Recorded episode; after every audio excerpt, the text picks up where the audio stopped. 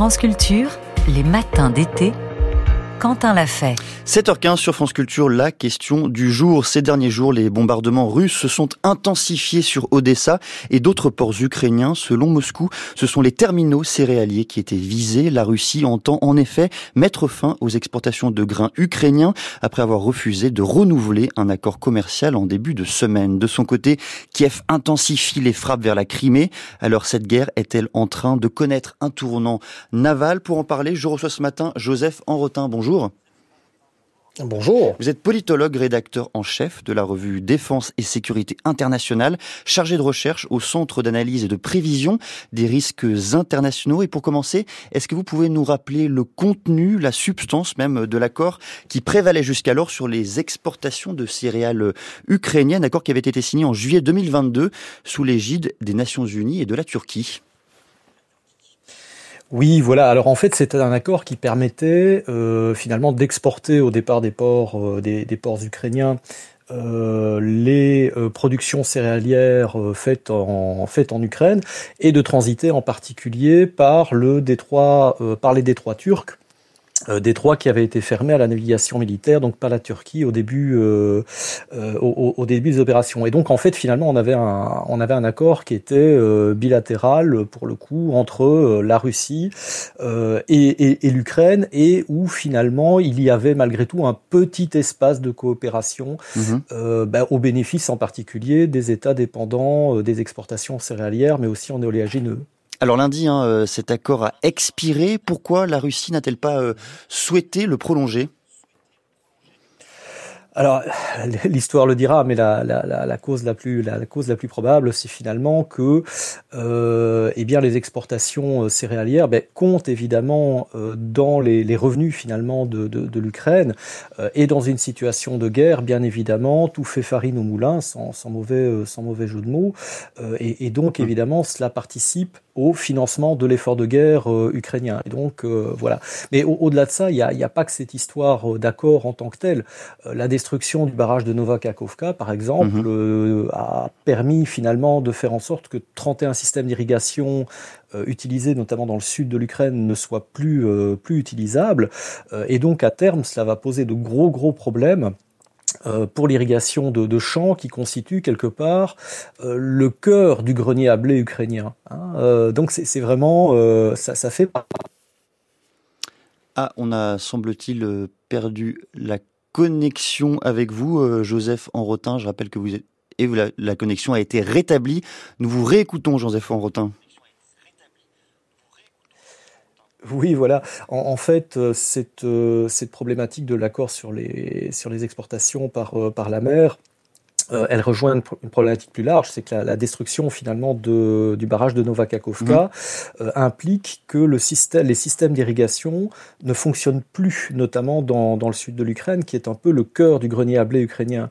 Euh, et donc, in fine, on est dans, dans, dans une action qui certes a une dimension maritime, mais rejoint plus largement un aspect de démantèlement finalement de ce qui est une des sources d'approvisionnement mondial en termes de de, blé d'oléagineux, mais aussi en termes de, capacité de financement euh, de l'économie de guerre ukrainienne. Au-delà de, de, cet accord et de la fin de cet accord, quel est aussi l'impact euh, de la fin de cet accord sur, euh, sur la mer Noire et sur la dimension géostratégique de cet espace?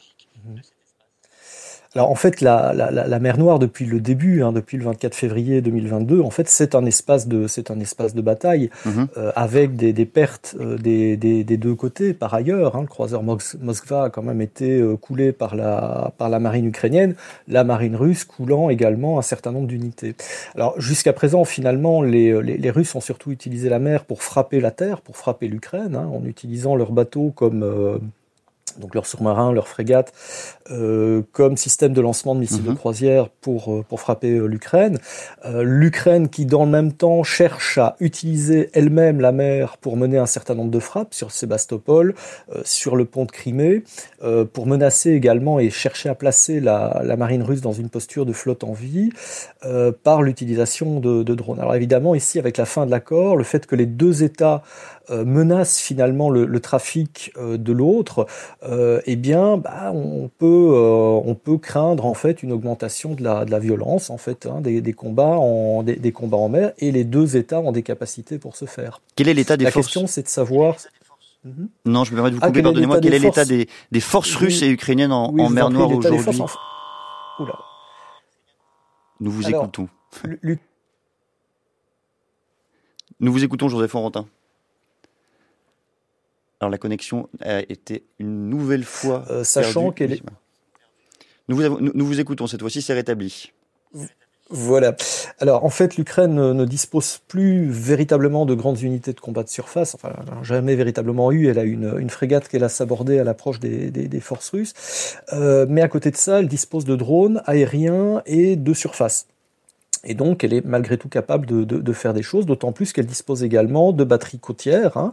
Euh, sont-elles, a priori, qui ont coulé le Moskva, mais également d'autres, unités russes. Euh, les Russes, de leur côté, disposent de sept sous-marins, euh, des, types Kilo, qui, pour le coup, seraient tout à fait pertinents, on va dire, pour, torpiller des, cargos ukrainiens ou autres qui se rendraient vers les ports, ukrainiens.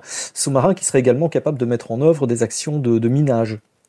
Hein, sachant qu'il y a déjà beaucoup de mm. mines euh, qui dérivent actuellement en, mer Noire. À côté de ça, il y a cinq frégates et je pense 18 ou 19 euh, corvettes et patrouilleurs qui sont encore opérationnels. Donc il y a, il y a des capacités des, euh, des, deux côtés, avec une inconnue qui est celle de la marine turque. Donc la, la Turquie semblant se positionner pour une escorte en fait des bâtiments de et vers les, les ports ukrainiens. Turquie qui elle dispose de capacités anti-sous-marines.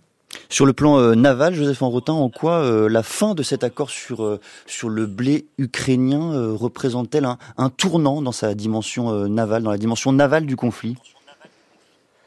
Alors je suis pas persuadé que ça représente un tournant en mhm. fait, euh, simplement parce que quand les, les, deux États en ont l'occasion, ils utilisent la mer pour produire des effets militaires.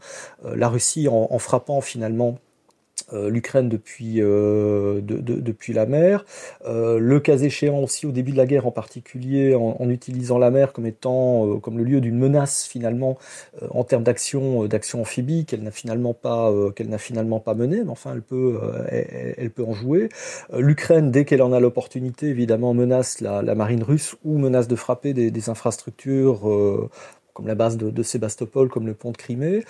Euh, donc finalement, bah, il y, aurait euh, ce qu'on constate euh, à plusieurs reprises à travers l'histoire, c'est-à-dire que quand vous avez un conflit ouvert, voilà, où on parle véritablement d'ennemis, non pas d'adversaires, et, où la seule fin finalement c'est la soumission de, l'un des deux, eh bien quelque part le trafic, y compris civil, devient également une cible. Euh, voilà, donc c'est, on, on, est dans une continuité malheureusement historique. Euh, et finalement, on, verra ce que ça donnera exactement en sachant que le positionnement des, ports ukrainiens, euh, notamment l'embouchure du, Danube, euh, permet finalement, même si les, capacités portuaires sont, moindres qu'Odessa par exemple, euh, permet malgré tout d'assurer à minima des exportations par voie maritime, sachant que c'est pas le seul canal par lequel les Ukrainiens peuvent exporter leur blé, peuvent euh, travailler également par voie ferrée, par voie, euh, par voie routière, bah, vers l'Europe, hein, vers l'Ouest. Euh, et, et, à partir de là, ben, finalement, le, le, faire réembarquer. Donc on verra ce que ça donnera mmh. exactement derrière, le, derrière les mots. Merci beaucoup, Joseph Enrotin. Pardon aussi pour la qualité de la connexion. Je rappelle que vous êtes euh, politologue, rédacteur en chef de la revue Défense et Sécurité internationale, chargé de recherche au Centre d'analyse et de prévision des risques internationaux. Vous écoutez France Culture, il est 7h24.